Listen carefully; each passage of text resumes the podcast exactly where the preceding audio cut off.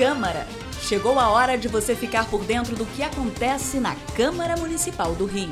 Minuto Câmara, um giro pelo Legislativo Carioca. A intolerância religiosa gerou mais de 1.300 registros de crimes no estado do Rio em 2020, ou cerca de três casos por dia, segundo dados do Instituto de Segurança Pública. Para combater esse tipo de crime, a cidade do Rio terá um Conselho de Defesa e Promoção da Liberdade Religiosa.